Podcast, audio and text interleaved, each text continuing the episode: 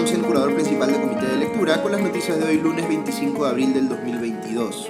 Espero hayan pasado un buen fin de semana. Esta mañana tenemos varias noticias que es importante conocer. Eh, empiezo con lo siguiente. Se ha conocido que el Ministerio de Salud venía aplicando la cuarta dosis del eh, proceso de vacunación contra el COVID-19, que está haciendo ahora con la vacuna de Moderna, en una cantidad mayor a la que técnicamente se eh, había recomendado. Y eso eh, ha estado haciendo que se registre en varios casos una mayor intensidad de los efectos secundarios, como fiebre o malestar. Se estaba eh, aplicando a las personas, incluido el propio personal de salud del Estado, 100 microgramos de la vacuna de Moderna, cuando lo que correspondía era 50 microgramos, es decir, el doble. El MINSA ha sacado un comunicado en el que intenta explicar la situación y fíjense lo que dice. En su punto 2, este señala de manera general que en la vacunación con Moderna se utilizan dosis de entre 50 y 100 microgramos para adultos. Luego, en el punto 3, refiere que, abro comillas, el MINSA reafirma que en ningún momento se ha colocado dosis mayores a los 100 microgramos. Eh, cierro comillas. Después dice en el punto 4 que la cuarta aplicación con Moderna, abro comillas, será con dosis de 50 microgramos, eh, eh, comillas, como diciendo que así lo van a hacer hacia adelante. Vamos a tratar de explicar esto en sencillo, porque lo que busca hacer este comunicado es justamente oscurecer las cosas. La pregunta concreta que debe responder el MINSA es la siguiente. ¿Ha estado aplicando dosis de 50 microgramos como corresponde o ha estado aplicando sin sustento técnico dosis de 100 microgramos. El comunicado evita responder directamente a esta pregunta, pero uno puede leer entre líneas que sí han estado aplicando una dosis excesiva de la vacuna de Moderna, que no tienen cómo sustentarlo técnicamente y que por eso dicen, ojo aquí, que a partir de ahora eh, aplicarán las dosis eh, de manera correcta. Eh, al conocerse todo esto, muchos médicos han puesto el grito en el cielo, incluido el decano del Colegio Médico del Perú, Raúl Urquizo, porque pensaban que el gobierno peruano estaba siguiendo las disposiciones de la Organización Mundial de la Salud y de la Autoridad Sanitaria de los Estados Unidos, la FDA, respecto de la cuarta dosis con Moderna. Y resulta que no lo estaban haciendo y que nadie se había tomado la molestia de comunicar o explicar esto públicamente, al tiempo que se inoculaba con esta dosis excesiva eh, a más de 100.000 personas, incluidos eh, principalmente, como les decía, personal de salud. Ok, esos son los hechos. Voy a compartirles ahora mi apreciación personal sobre lo ocurrido. Como sabemos, el de Pedro Castillo es un gobierno que constantemente enarbola una narrativa crítica con los monopolios, aunque sus voceros parecen ignorar que no solo en el sector privado pueden haber monopolios, sino también en el sector público, como puede ser el caso de las empresas estatales. ¿Por qué es relevante esto que les acabo de decir para la discusión sobre la cuarta dosis de la vacuna contra el COVID-19? Pues si entendemos el concepto de monopolio de manera amplia, podríamos decir que el Estado tiene el monopolio sobre ciertas actividades en la sociedad, aunque no sean comerciales. Por ejemplo, el Estado tiene el monopolio del uso legal de la fuerza, porque controla la policía y las Fuerzas Armadas. Muy bien, en el ámbito de la política de salud, el Estado tiene un monopolio sobre el proceso de vacunación y las decisiones que se toman en este. Es como un monopolio forzoso, además, porque a uno como ciudadano no le queda más que hacer lo que el Estado dicta en esta materia. ¿Es correcto que sea así? Pues eh, los más liberales dirán que cada uno debería poder decidir si se vacuna o no, con qué vacuna y cuánta dosis. Eh, yo, siendo liberal, sí creo que hay argumentos para que en una pandemia sea el Estado el que tome decisiones en materia de política pública de vacunación. Pero eso solamente es aceptable si eh, nosotros como ciudadanos podemos confiar en que nuestro Estado va a tomar esas decisiones de manera técnica, con transparencia y con rendición de cuentas. Esa lamentablemente no es la situación ahora. Tenemos un ministerio que está controlado por un partido, Perú Libre, que está más interesado en conseguirle trabajo a sus militantes que en cumplir técnica y responsablemente sus funciones. Un partido que tiene cero interés por la meritocracia. En materia de política de salud, la meritocracia puede ser literalmente una cuestión de vida o muerte. Cuando ese monopolio forzoso es conducido por gente incompetente, literalmente se arriesga la vida de las personas. Por eso eh, no quiero minimizar aquí la gravedad de esto que acaba de pasar. Es gravísimo porque, ya sea por incompetencia o por improvisación, se ha expuesto a la salud de cientos, eh, mejor dicho, miles de peruanos, eh, inclusive el personal de salud. Y esto con el agravante de que han generado el caldo de cultivo perfecto para retroalimentar las voces de quienes se oponen a la vacunación y sembrar dudas en la ciudadanía. Esto es, repito una vez más, gravísimo. Es inmoral que el Ministerio de Salud esté en manos de incompetentes, más aún en plena pandemia. Segunda noticia que es importante comentar. Tiempo atrás, cuando el hoy primer ministro Aníbal Torres era ministro de Justicia, comentamos que este había separado irregularmente del cargo al entonces Procurador General de la República, Daniel Soria, aduciendo que no cumplía con los requisitos, con argumentos eh, dudosos y pese a que ya eh, Soria tenía varios años en el cargo. Todo esto además en momentos en que Soria había dispuesto investigar al presidente Pedro Castillo por posibles eh, hechos de corrupción. Eh, recordemos que el Procurador General de la República es como el abogado que defiende los intereses del Estado, a veces incluso de los, eh, frente al propio gobierno.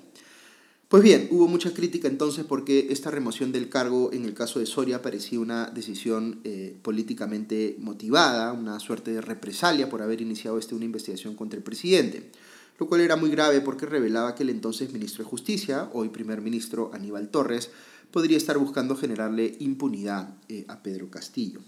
Pues bien, lo que acaba de conocerse por un reportaje de punto final en Latina es muy serio. En el documento legal externo que se utilizó como base para justificar la remoción del cargo de Soria, aparece la firma de la abogada Milena Antón, que es una abogada del estudio Ugaz y Segarra, cuyo socio principal es Fernando Ugaz, ex abogado de la lobista Karelim López y del ex secretario Palacio Bruno Pacheco.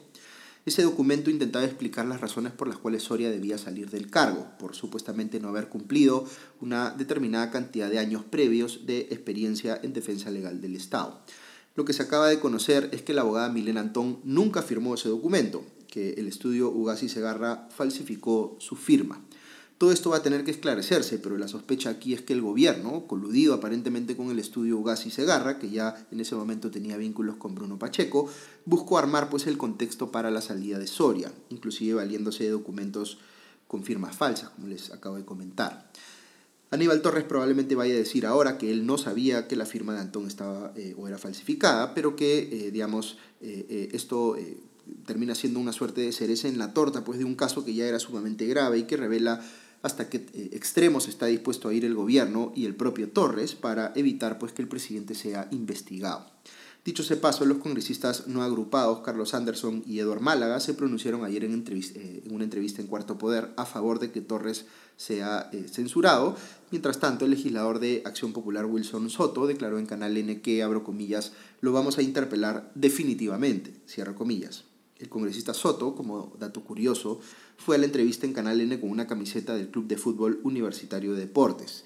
Sin ánimo de ofender aquí a los hinchas de la U, pero ¿qué hace un congresista con la camiseta de un club deportivo cuando está yendo a tratar un asunto muy serio de política pública? Eh, en Panorama salió un reportaje nuevamente sobre este asesor del Ministerio de Comercio Exterior y Turismo, Daniel Abarca, que había aparentemente fungido de intermediario eh, entre el entonces primer ministro Guido Bellido y dos empresarios del sector turístico, relación que le permitió incluso a Bellido que, siendo ya primer ministro, les pidiera que le financien un pasaje a su compañero de partido Arturo Cárdenas, alias Pinturita, cuando este tipo de intercambio de favores podría implicar eh, responsabilidad penal de parte de Bellido. Pues bien, parece que el pedido de favores contempló incluso ayudar a uno de estos empresarios, de nombre Diego Lombardero, eh, con su juicio de divorcio. Se ha revelado en unos chats que Abarca le dice al socio de Lombardero, Diego Aguinaga, dueño del departamento que le ofrecieron prestar a Bellido, eh, eh, en Lima, que él había coordinado con Bellido justamente para ver si podía ayudarlos con el Poder Judicial. Parece que hay aquí todavía pues una madeja que desenmarañar eh, para entender bien hasta qué punto Bellido pudo haber hecho gestiones para beneficiar a, eh, Barca y a estos empresarios, pero aquí podría haber, como les digo, responsabilidad penal. Otro reportaje revelador publicado anoche en Punto Final muestra cómo los controladores aéreos, es decir, aquellos que se fueron a la huelga en Semana Santa eh, para reclamar por supuestos maltratos laborales, resulta que pueden llegar a ganar hasta 60 mil soles al mes. ¿Cómo es esto posible si el sueldo base de un controlador eh, aéreo, que dicho sea paso trabaja en una empresa estatal como Corpac, va entre 4.000 y 7.000 soles?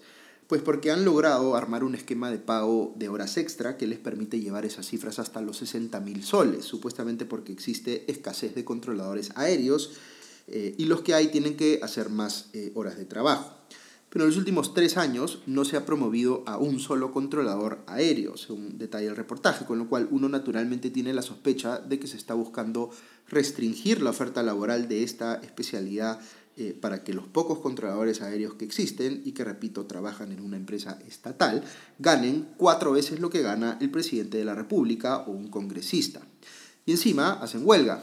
Lo que habría que preguntarse aquí es quién controla el proceso para que entren nuevos controladores aéreos, es decir, quién puede bloquear el ingreso de gente evitando que los que hoy están, eh, eh, digamos, eh, tengan que competir con más gente o ya no puedan ganar esas, esos montos exorbitantes por horas extra. Pues hay en el Centro de Instrucción Aeronáutica Civil profesores que provienen del sindicato, con lo cual estos tienen el incentivo de desaprobar a los postulantes para mantener este esquema que lo favorece y que es realmente un escándalo. Otro reportaje de Cuarto Poder revela que el actual alcalde de San Juan de Miraflores, pese a declarar que antes de asumir el cargo percibía un sueldo de 2.680 soles, eh, celebró su cumpleaños número 30 con una fiesta en La Molina con tres orquestas que había costado, según calcula el eh, dominical, unos 70.000 soles. Castro tiene ya denuncias por corrupción en la municipalidad por compras sobrevaloradas pero esta fiesta con los hermanos Gaitán Castro, los Barraza y Ensamble, eh, difícilmente tendrá cómo explicarla eh, o explicar en todo caso de dónde salió el dinero para financiarla. Ok, comento muy brevemente los resultados de la más reciente encuesta del IEP publicada ayer en La República. Ante la pregunta de si está de acuerdo o no con un adelanto de elecciones, un 68%, es decir, más de dos tercios de la ciudadanía, dice que sí. Cuando se formula esta pregunta con varias opciones, 61 cree que se deben adelantar elecciones generales 27% cree que se debe... Eh, que Pedro Castillo debe continuar su mandato, 4% cree que debe suceder lo Dina Boluarte y 3% cree que solo debe haber elección presidencial, quedándose este Congreso en funciones. Es decir, incluso con la opción múltiple, la propuesta de adelanto de elecciones sigue siendo de lejos la más favorecida. En cuanto a la aprobación de Castillo, 25% lo aprueba y 67% lo desaprueba, más o menos se mantiene eh, eh, similar a la última encuesta. La desaprobación que sí sube de forma importante es la de Aníbal Torres, que aumenta 6 puntos hasta 67%. En términos generales, eh, un 73% de la ciudadanía cree que su situación hoy es peor que hace un año. Aquí también ha habido un incremento fuerte porque antes solo era el 50%. Ok, quiero compartirles algunas reflexiones sobre un tema que nuevamente ha traído a la palestra el presidente Castillo. Me refiero a la convocatoria a una asamblea constituyente para hacer un cambio total de la constitución. Eh, en un instante llego a eso, pero antes quiero mencionarles muy rápidamente un par de noticias del Frente Internacional que es importante saber. El presidente francés Emmanuel Macron fue reelegido en el cargo tras superar a la candidata de derecha extrema, Marine Le Pen, por lo que se proyecta sería eh, una votación del 58% a su favor. Hubo eh, momentos en que se percibía que Le Pen estaba muy cerca de Macron y que podía dar la sorpresa, pero finalmente pudo este, eh, extender eh, su ventaja en la segunda vuelta. Ayer en Twitter circuló un dato de que los que votaron en primera vuelta por Jean-Luc Mélenchon, que es el candidato o el candidato izquierda, y en segunda vuelta lo hicieron más bien por Macron, en un 91% lo hicieron simplemente para bloquear un triunfo de Le Pen y solo un 9% porque creía que Macron iba a ser un buen presidente. Eh, esto es lo que en el libro de eh, eh, Steven Levitsky y Daniel Ziblatt, que se llama Cómo mueren las democracias, que les recomiendo leer, se, le llama, digamos, el rol de gatekeeping o de resguardo del ingreso al poder. Es decir, cuando partidos que son discrepantes en cuanto a, por ejemplo, política económica, pero que sí coinciden en su defensa de la democracia, se unen para bloquear a un candidato o candidata que supone un riesgo para la democracia, como Marine Le Pen tiene cercanía con Vladimir Putin y defiende posiciones ultranacionalistas y xenófobas. A título personal les puedo decir aquí que si bien Macron no está a la altura de lo que fue Angela Merkel como lideresa eh, extraoficial del bloque europeo, su reelección es un hito clave para evitar que una de las democracias liberales más importantes del planeta, la francesa, eh, caiga en manos de políticos extremistas, dándole pues un triunfo de paso a Putin en su intento por debilitar a la Unión Europea. Otra noticia internacional importante es que el régimen dictatorial de Daniel Ortega en Nicaragua ha decidido apartarse de la Organización eh, de Estados Americanos, la OEA, y ha empezado por expulsar a los funcionarios de dicha organización de su oficina en Managua. También le ha retirado sus credenciales a quienes ejercían como representantes nicaragüenses en la sede de la OEA en Washington, D.C. Recordemos que su representante permanente ahí, eh, Arturo McFields, tuvo una intervención reciente, hace un mes más o menos, en dicho organismo donde marcó distancia del régimen de Ortega y lo calificó como una dictadura. Como les he comentado en diversas oportunidades, eh, Nicaragua es hoy por hoy una dictadura atroz. Cualquiera que esté dispuesto a defender el régimen de Ortega, como el secretario general de eh, Perú Libre, Vladimir eh, Cerrón, deja meridianamente claro que lo último que le importa es pues la democracia.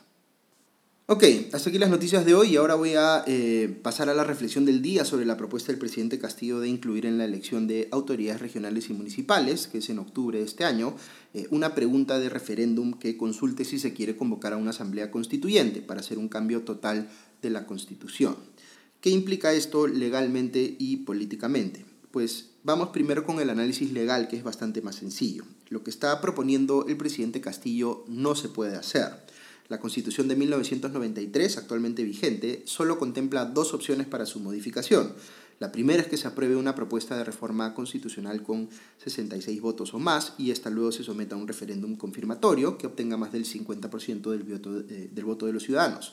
Y la segunda es que se apruebe dos veces en el Congreso, pero no con 66 votos, sino con 87 votos o más, es decir, mayoría de dos tercios del número total de congresistas, en cuyo caso ya no es necesario el referéndum. No existe la tercera vía que está planteando aquí el presidente, la de la Asamblea Constituyente. Para que esta última pueda realizarse, primero tendría que reformarse la Constitución para incluir esta tercera vía y recién después de eso plantearse el referéndum correspondiente para ver si la ciudadanía quiere convocarla o no. En todos los caminos se requiere el voto aprobatorio del Congreso y la bancada oficialista y sus aliados no llegan en ningún caso a las mayorías que se necesitarían por lo cual, con las eh, condiciones actuales, legalmente no parece haber forma de que prospere esta propuesta. Si es que esto es tan obvio como, eh, como que lo es, ¿por qué igual propone el gobierno este camino? Pues aquí conviene diferenciar eh, lo que está en la mente de Vladimir Cerrón y lo que está en la mente de Pedro Castillo. Para Cerrón, la opción de una asamblea constituyente es una oportunidad de cambiar las reglas de juego de la democracia para perpetuarse en el poder. Ni siquiera es que oculte su agenda en ese sentido. Su desprecio por la democracia ya estaba meridianamente claro en el plan de gobierno original de Perú, eh, Perú Libre y lo hace evidente Cerrón además cada vez que tiene la oportunidad, como en esta última intervención suya que se ha hecho conocida, en la cual, eh, parafraseando a Gramsci, dice que la izquierda puede tener hoy el gobierno, pero no tiene el poder, porque para eso tendría que controlar a las Fuerzas Armadas, a la policía, a los jueces, a la burocracia e incluso al clero. Desde el momento en que incluye aquí a los magistrados y al clero, es evidente pues que no tiene consideración eh, alguna por la separación de poderes o por el pluralismo político que debe haber en la sociedad. Eh, y eh, respecto de la burocracia, pues ya sabemos lo que viene haciendo Perú Libre por coparla como si fuera un botín para sus militantes. de otros líderes cercanos al oficialismo como Guillermo Bermejo, sabemos que sus aspiraciones van en sentido similar, como cuando lo escuchamos hablar de que las, entre comillas, pelotudeces democráticas no debieran ser un obstáculo para hacerse con todo el poder de manera permanente. Entonces, de Cerrón o de Bermejo, puedo decir a título personal que no me queda la menor, la menor duda de que para cualquiera de ellos una asamblea constituyente es el camino más conveniente para deshacer la democracia y lograr pues, el tan ansiado para ellos poder eh, definitivo y permanente de la izquierda. Tan es así que ya están sugiriendo formas completamente antidemocráticas para conformar esa asamblea constituyente. Como saben, eh, eh, que si hay voto universal no van a poder controlar su conformación. Están proponiendo formas alternativas de elegir a sus miembros, como escoger representantes por gremios o por sectores de la sociedad. Aquí están tratando de tirarse abajo uno de los principios más importantes de la democracia, sino el más importante, que es el de un ciudadano, un voto. Eh, lo que quieren es darle mayor poder de influir en la conformación de esa asamblea constituyente a quienes o a los grupos que ellos creen que van a votar por ellos. Eh, esto no se puede aceptar en ningún caso porque, como les digo, es una perversión de las reglas democráticas. Ahora bien, luego está la izquierda, un poco más moderada, como la de Juntos por el Perú que, o Nuevo Perú, que celebra que se haya puesto nuevamente sobre la mesa el tema de la Asamblea Constituyente, porque ha sido en los últimos años una de sus principales banderas.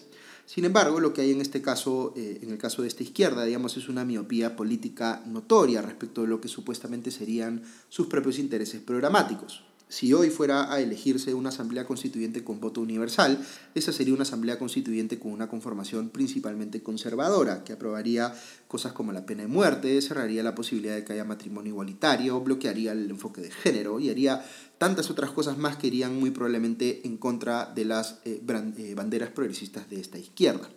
Por eso, eh, eh, esta tiende a seducirse también con la posibilidad de tirarse abajo el principio de un ciudadano, un voto, y buscar una conformación corporativista de esta Asamblea Constituyente, solo que en función a otros criterios.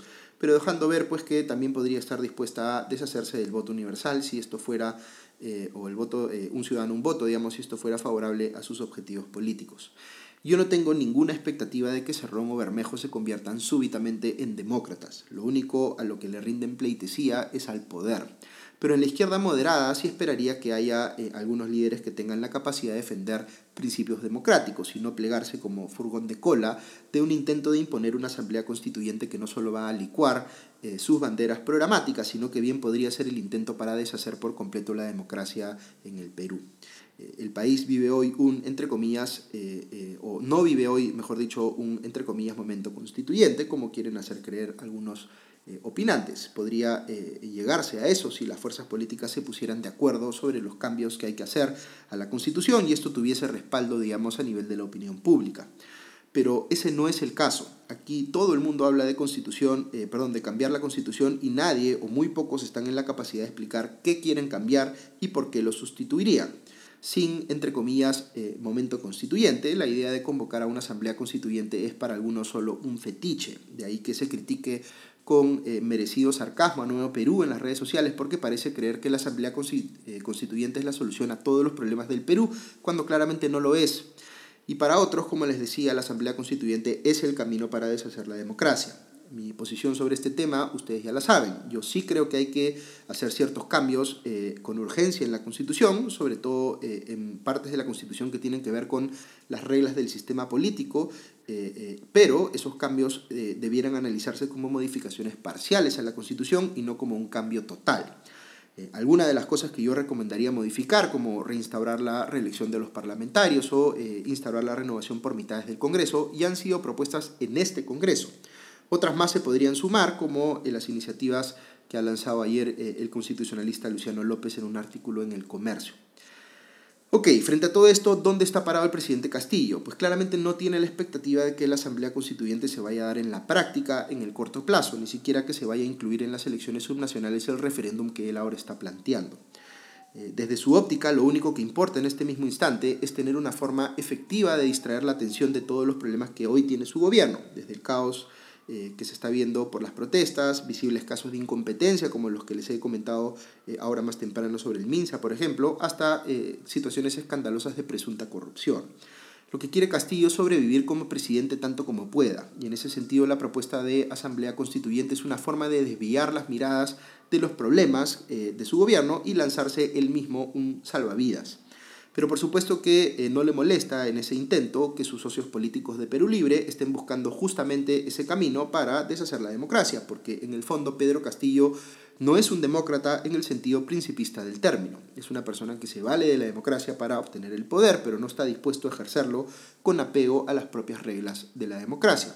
Por tanto, mientras más acorralado se sienta eh, políticamente hablando, más dispuesto estará Castillo a proponer él mismo salidas antidemocráticas o dejar que otros, sus socios, lo hagan.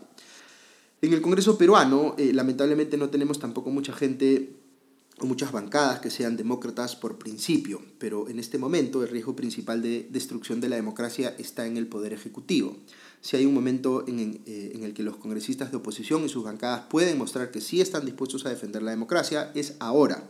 La oposición en el Congreso, en lugar de seguir siendo una colección de intereses políticos cortoplacistas, tendría ahora que organizarse, dejar por un instante de lado las agendas electorales, construir una coalición y hacerle saber al presidente Castillo que ya no van a tolerar más este desgobierno que quiere ser tapado con propuestas antidemocráticas. El Congreso tendría que estar en la capacidad de transmitir una amenaza creíble de anticipar la terminación de este gobierno y ejecutarla por las vías legales. Mientras más tiempo pase sin que exista esa amenaza creíble de control político y más se siga deteriorando en paralelo la situación del gobierno, más incentivos va a tener eh, eh, Castillo para ir por el camino antidemocrático. La oposición en el Congreso no puede demorarse un día más para articular una respuesta contundente a la ruta de deterioro democrático que hoy propone el gobierno. Hemos llegado pues a un escenario en el que la consigna solo puede ser adelanto de elecciones con reformas.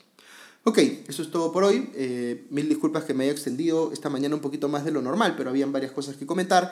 Eh, y nada, que tengan una buena semana y ya nos escuchamos pronto.